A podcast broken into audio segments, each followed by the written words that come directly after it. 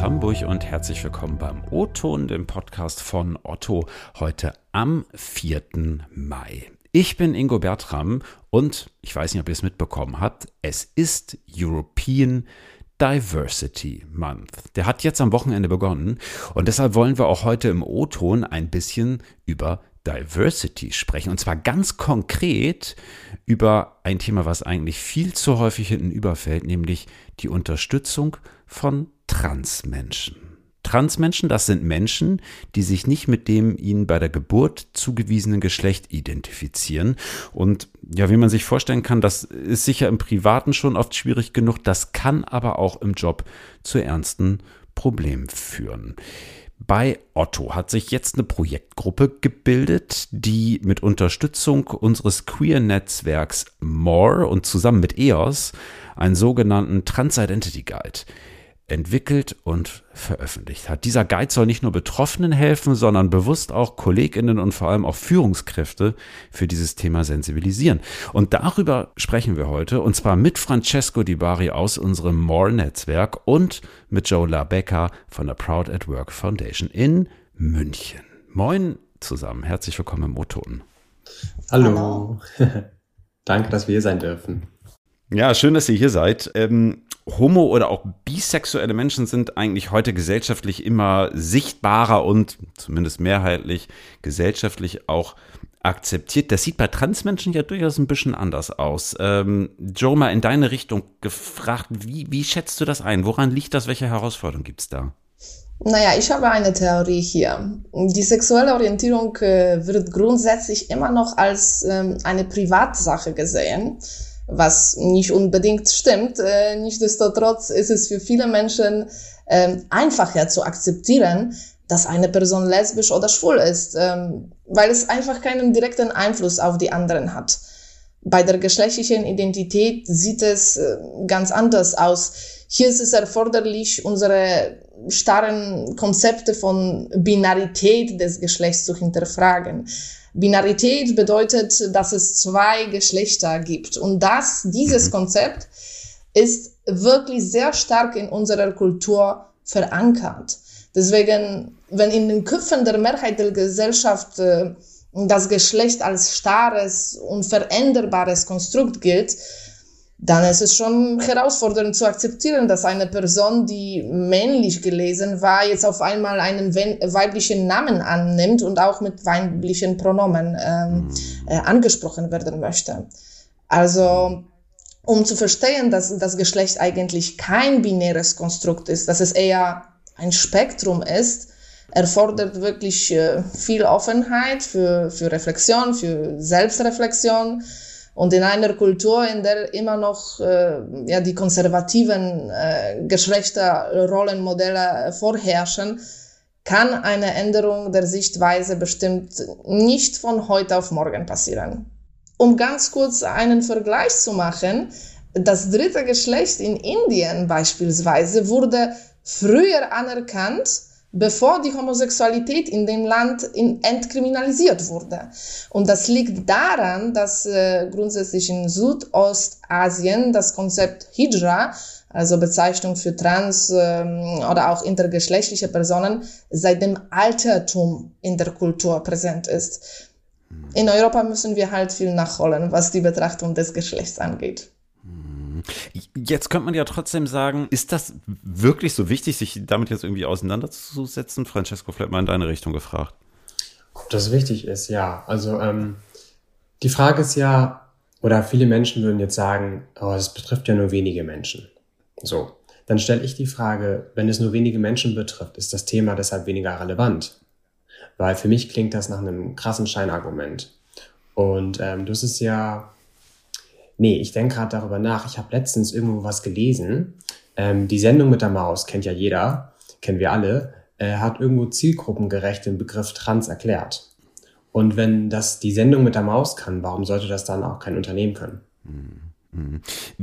Ich möchte eigentlich gerne mal so ein bisschen drauf blicken, Francesco, was ihr hier entwickelt habt. Ihr habt ja aus More heraus zusammen mit EOS, mit dem Diversity and Inclusion Team von Otto und auch mit dem Queer Network von EOS gemeinsam so einen Trans Identity Guide veröffentlicht. Machst du mal einmal sagen, Was ist das? Was umfasst das? Und was wollt ihr damit bezwecken? Viele Fragen. ähm, grob gesagt, der Trans Identity Guide ist ein großer Leitfaden für Trans-MitarbeiterInnen, das Kollegium und Führungskräfte ähm, hier bei Otto. Er umfasst drei Kapitel. Das erste Kapitel lautet, warum uns das wichtig ist. Hier schaffen wir sozusagen den Rahmen des Guides, also wir erklären, was Diversity und Inclusion bei Otto eigentlich bedeutet, betonen die Relevanz von dem Netzwerken oder von More und natürlich auch die Relevanz und den Wert von einer inklusiven Sprache. Und dann liefern wir hier so ein paar Erklärungen auch, ähm, was zum Beispiel geschlechtliche Identität für uns überhaupt bedeutet, also wie wir das begreifen. Zweite Kapitel lautet, wie wir dich unterstützen. Hier haben wir mehrere kleine Leitfäden erstellt, die sich jeweils gezielt beispielsweise an die TransmitarbeiterInnen, Führungskräfte oder die Kollegschaft richten. Und es gibt noch einen wichtigen, wie ich finde, sehr wichtigen Part für alle Nicht-Trans-Menschen, wo Fragen oder Aussagen aufgelistet werden, die verletzend sein können, wo wir uns dessen oft nicht bewusst sind. Und da haben wir versucht, gemeinsam mit Transmenschen Verständnis dafür zu schaffen, warum diese problematisch sind. Und zugleich haben wir Antworten geliefert. Und das dritte Kapitel lautet, was wir dir noch mitgeben möchten. Und hier finden sich neben Ansprechpersonen ähm, noch ein Begriffsüberblick. Hm, warum macht ihr das? Was ist das Ziel dieses Guides?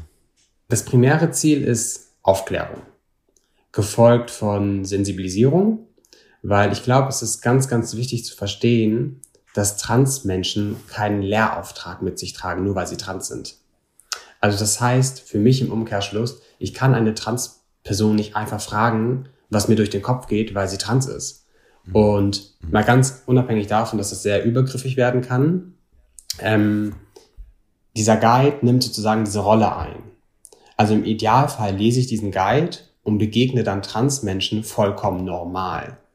Also ich muss bzw. will gar keine Fragen mehr stellen.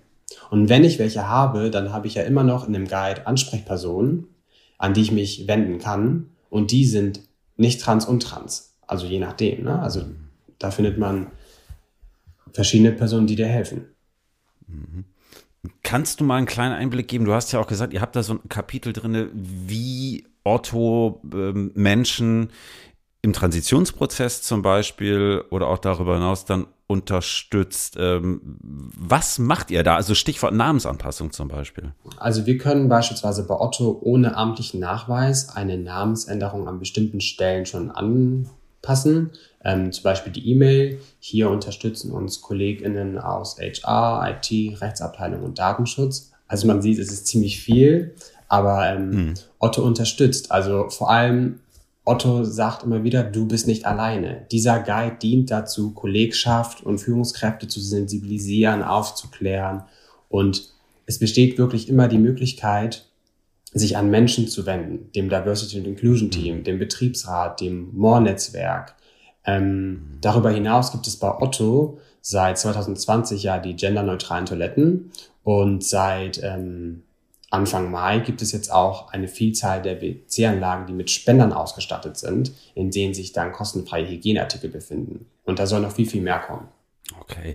Hm, vielleicht mal an euch beide gefragt. Äh, Joe, vielleicht erstmal an, an dich die Frage. Du berätst ja bei Proud at Work Unternehmen zu ganz verschiedenen äh, Fragestellungen rund um LGBTIQ, also auch zum Thema Trans. Sag mal, wie nimmst du aus deiner Sicht heraus den Umgang mit Transmenschen in Unternehmen wahr und auch nochmal daran äh, gekoppelt die Frage, was rätst du, beziehungsweise was ratet ihr eigentlich Teams oder auch Führungskräften im Umgang mit Transmenschen? Ja, die Unternehmen, mit denen wir arbeiten, möchten eigentlich lernen und auch äh, inklusive Arbeitskultur gestalten. Nichtsdestotrotz muss man schon sagen, da herrschen immer noch viele Berührungsängste. Also die, mhm. die Leute möchten nicht ins Fetznäpfchen treten, und das hindert viele, äh, um überhaupt einen Dialog anzufangen. Deswegen empfehlen wir den Unternehmen erstmal, sich zu trauen, mit dem Thema sich auseinanderzusetzen. Sogar wenn doch Fehler gemacht werden, es ist doch ein Lernprozess für alle. Und wenn der Umgang respektvoll ist, das ist ja unentbehrlich, dann können die Menschen nur gemeinsam in diesem Prozess wachsen. Also was wir auf jeden Fall unterstreichen, ist, dass jede Transition ganz individuell ist. Deswegen ist es auch sehr, sehr wichtig, dass äh, den Transpersonen den Raum äh, gegeben wird, selbst zu entscheiden, welche Schritte wann passieren sollten. Also die Teams und Führungskräfte sollen unterstützen, aber bestimmt nicht bestimmen. Und äh, wenn es um äh, No-Gos geht, also da äh, äh, kann, kann ich auch ein paar Tipps geben, beispielsweise den Dead Name zu nutzen, das heißt den äh, vorherigen Namen der Person zu nutzen, statt den selbstgewählten Namen, ist ein absoluter No-Go. Oder durchgehend die Person missgendern, äh, also einen falschen Pro, äh, das falsche Pronomen zu nutzen das kann wirklich sehr, sehr verletzend sein. Deswegen ist es wichtig, darauf zu achten, mit welchen Pronomen sich die Person identifiziert. Mhm. Das finde ich nochmal ganz spannend. Äh, Personalpronomen. Ich weiß, dass es äh, eigentlich ein Thema ist, was euch beiden äh, sehr am Herzen liegt. Ähm, es gibt ja immer mehr Menschen, die zum Beispiel in der E-Mail-Signatur darauf hinweisen, wie sie angesprochen werden möchten. LinkedIn hat so eine Funktion auch letztes Jahr freigeschaltet, wo man dann angeben kann, so she, her, he, his oder, oder dergleichen. Was bedeutet das für trans- oder für non-binäre Menschen? Also was für Pronomen nutzt man da eigentlich oder wie spricht man diese Menschen an? Ja, ich sag mal so, es ist super, super wichtig, den richtigen, den gewählten Vornamen und Pronomen zu wählen, äh, zu nutzen, Entschuldigung. Für Menschen, die sich keinem Geschlecht zugehörig fühlen, gibt es im Deutschen leider kein offiziell anerkanntes genderneutrales Personalpronomen. Das ist einfach so. Und gerade für Transmenschen kann es diskriminierend sein und sehr verletzend, sie als sie oder er anzureden, wenn sie das nicht möchten. So, weil das halt nicht übereinstimmt mit der eigenen geschlechtlichen Identität. Und deshalb sollten auch alle Menschen selbst über die Anrede und die Personalpronomen entscheiden dürfen. Ich persönlich verstehe die Nennung der Personalpronomen als ein Zeichen der Solidarität und ich zeige dir in diesem Moment, ich nehme deine Personalpronomen an und somit auch deine Identität.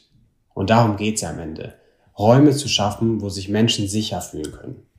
Ja, und ich glaube, es ist wirklich äh, so wichtig, äh, äh, sogar wenn die Leute, äh, sagen wir, eine männlich gelesene Person auch er, in ihm Pronomen nutzt, dass diese Person auch äh, seine Pronomen in, in die Signatur packt, weil hier geht es wirklich um, um Sichtbarkeit. Wir möchten einfach damit auch Visibilität für dieses Thema schaffen und auch Bewusstsein fördern, dass nicht jede männlich, äh, jede männlich gelesene Person äh, mit er adressiert werden möchte und nicht jede weibliche Person dann mit sie. Und außerdem äh, geht es auch um Stigmatisierung vermeiden.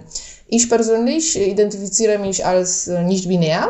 Und wenn ich äh, die einzige Person wäre, die in der Signatur meine gewählten Pronomen hätte, dann wäre ich nur ich dafür verantwortlich, äh, dieses Thema aufzuklären wenn jemand danach fragt, selbstverständlich. Also wenn es mehrere Leute machen, dann ist die Verantwortung äh, auch besser verteilt. Also letztendlich das Ziel ist, dass Mitnennung der Pronomen zur Normalität wird. Was denkt ihr, muss passieren, dass Transmenschen ganz normaler Teil dieser Gesellschaft werden, beruflich wie privat. Du hast, äh, Joe, ganz zu Beginn davon gesprochen, dass die ganze Gesellschaft ja sehr binär, also auf Mann-Frau ausgerichtet denkt und tickt. Kann man das mal eben so einfach aufbrechen? Einfach ist es nicht. Ich würde sagen, wir brauchen extrem viel Aufklärung, äh, um zu verstehen, dass, dass wir wirklich äh, über ein Spektrum sprechen, dass äh, ein Geschle das Geschlecht äh, als Konzept wirklich etwas Bewegendes, Fließendes sein kann, ist wirklich äh, nicht äh, das, was wir in unserer Kultur gelernt haben. Deswegen, um das aufzubrechen, müssen wir äh, Räume schaffen, wo, wo wir den Dialog führen können, wo wir viel Zeit und Platz auch für Selbstreflexion haben. Wir, müssen wir müssen wirklich mit den Leuten äh, im Gespräch bleiben und wirklich auch äh, die schwierigen Fragen einfach äh, äh ganz offen beantworten und sich nicht scheuen, auch äh, die zu stellen. Ein Grund mehr, dass äh, ja auch Unternehmen da entsprechend tätig werden und unterstützen. Ähm, Francesco, lieben Dank in diesem Sinne für eure Unterstützung. Äh, Joe, auch an dich lieben Dank für die äh, Beratungsleistung da von euch an dieser Stelle und schön, dass ihr heute hier wart. Vielen Dank. Dankeschön, dass wir da sein durften. Ja, und äh, liebe Hörerinnen und Hörer, das war der O-Ton für diese Woche. Lobkritik und Anmerkungen, wie immer gern per E-Mail ingo.bertram.otto.de oder kurz per LinkedIn. Nächste Woche, Mittwoch, hören wir uns wieder. Bis dahin, habt eine gute Woche und ein lieber Gruß aus Hamburg.